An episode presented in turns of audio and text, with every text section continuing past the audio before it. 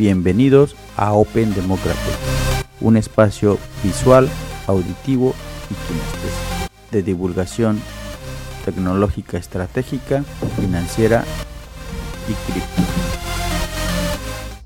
¿Qué tal? Hablemos de los números para dimensionar el tamaño de la industria y para tener una idea mejor de cuál es la aceptación, cuál es el crecimiento y hacia dónde vamos. Y por qué se habla mucho del tema de fintech, blockchain, Ethereum, otros criptoactivos como Polkadot, ADA o Cardano, Solana, que están teniendo mucho auge. No se preocupen, vamos a definir todos estos criptoactivos también. Sin embargo, ahorita vamos a dar un poco de dimensión acerca de los números de blockchain. Vamos a dimensionar el tamaño del mercado. Se dice que una operación de blockchain aproximadamente toma 7 segundos. Esta operación se dimensiona en TPS, que significa Transactions per Seconds o transacciones por segundo.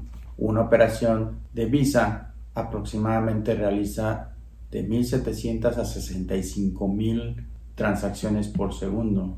Esto lo menciono para dimensionar el tamaño y la oportunidad del mm, el mercado y la oportunidad de esta tecnología.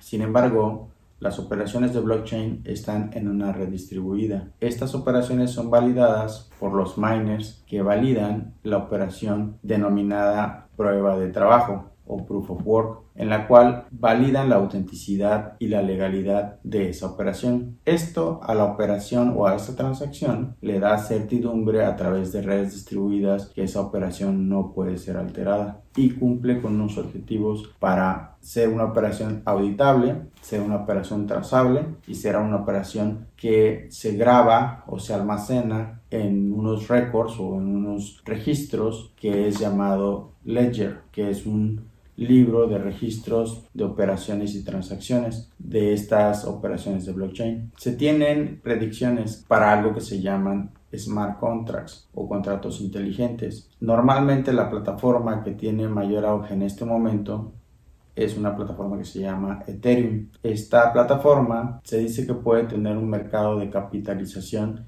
de 345 billones de dólares para el 2026 ¿Por qué es importante? Porque cada contrato inteligente puede establecer una transacción, una operación para temas de crédito, para temas de operaciones interbancarias, para temas de cuando se envía dinero de un país a otro o cuando se hace una operación entre diferentes instituciones bancarias. Se dice por ahí que el mercado de las comisiones que cobran las empresas para enviar dinero de un país a otro es de 3 trillones de dólares. Esto lo menciona en el libro que escribí acerca de blockchain y es donde las empresas, tanto de fintech como del mercado que se llama DeFi o Decentralized Finance o finanzas descentralizadas, está tratando de atacar esos casos de uso y donde se empiezan a ver casos de uso ya en El Salvador a través de una estructura de cómputo que se llama Lightning que es un aplicativo sobre blockchain que acelera las operaciones interbancarias. A estas operaciones interbancarias en el mundo fintech se le denomina fricción. La fricción son esas comisiones que se van cobrando del operador que hace la transacción, del aplicativo o del banco que emite la transacción, hacia dónde pasa y, hasta que llega al destino final del receptor de ese recurso financiero, en todo ese proceso, cada participante en esa operación en, dentro del mundo fintech tradicional recibe o cobra una comisión. Algunos lo hacen a través de algo que se llama spread, que es la diferencia del intercambio de valor de esa moneda. Otros generan una comisión por porcentaje de acuerdo al monto que se envía. A toda la combinación de esas comisiones se le llama fricción y estas fricciones son lo que hacen que el capital del que recibe pues sea decrementado, sea castigado y no reciba el monto o un monto más justo. Estos son los problemas que trata de atacar blockchain. Trato de explicarlos de forma más detenida y vamos a seguir hablando de los mismos, pero con esto se puede dimensionar el tamaño y la importancia del mercado. En este video hablaremos de cuántos cajeros existen. En las filminas que les voy a presentar, normalmente la mayor adopción de cajeros de Bitcoin está en Norteamérica, en Estados Unidos aquí y en Canadá, pero también en Europa. ¿Por qué es importante? Porque cuando los mecanismos financieros se expanden y existen mayores puntos en donde se pueden hacer transacciones, esto aumenta la adopción de la tecnología y es de ahí que es relevante para que la gente vaya adoptando y vaya comparando una operación que se realiza a través de una transacción de blockchain y una operación que se realiza a través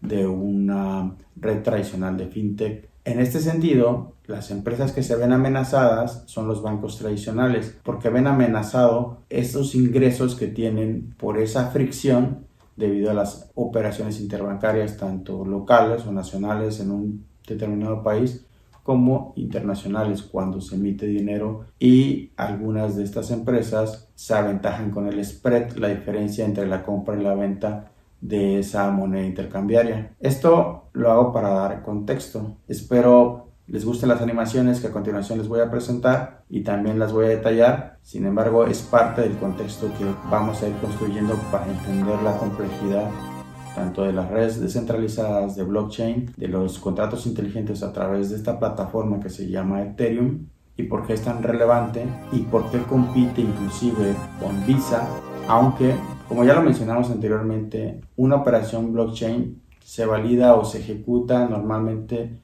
en un lapso de tiempo de en un segundo se pueden realizar aproximadamente 7 transacciones por segundo de blockchain, que es precisamente la tecnología o la infraestructura que utiliza Bitcoin. 7 transacciones por segundo comparado con Visa, por ejemplo, que realiza de 1700 a 65 mil transacciones por segundo, pues por el momento no es competitivo para hacer ese intercambio cuando se requiere velocidad de transacción pero eso no significa que la transacción no se pueda realizar o tampoco significa que se está teniendo la mayor de las validaciones porque blockchain es a través de una red distribuida. Espero que con la evolución de las sesiones vayamos llenando los vacíos que esta misma conversación está dejando. Sin embargo, trataré de llenar esos espacios vacíos con mayor información y mayor explicación gráfica. Mi nombre es Mario Meraz. Gracias. Bueno, esto ha sido todo por hoy. Bloque a bloque, bits a bits, Open Democratic.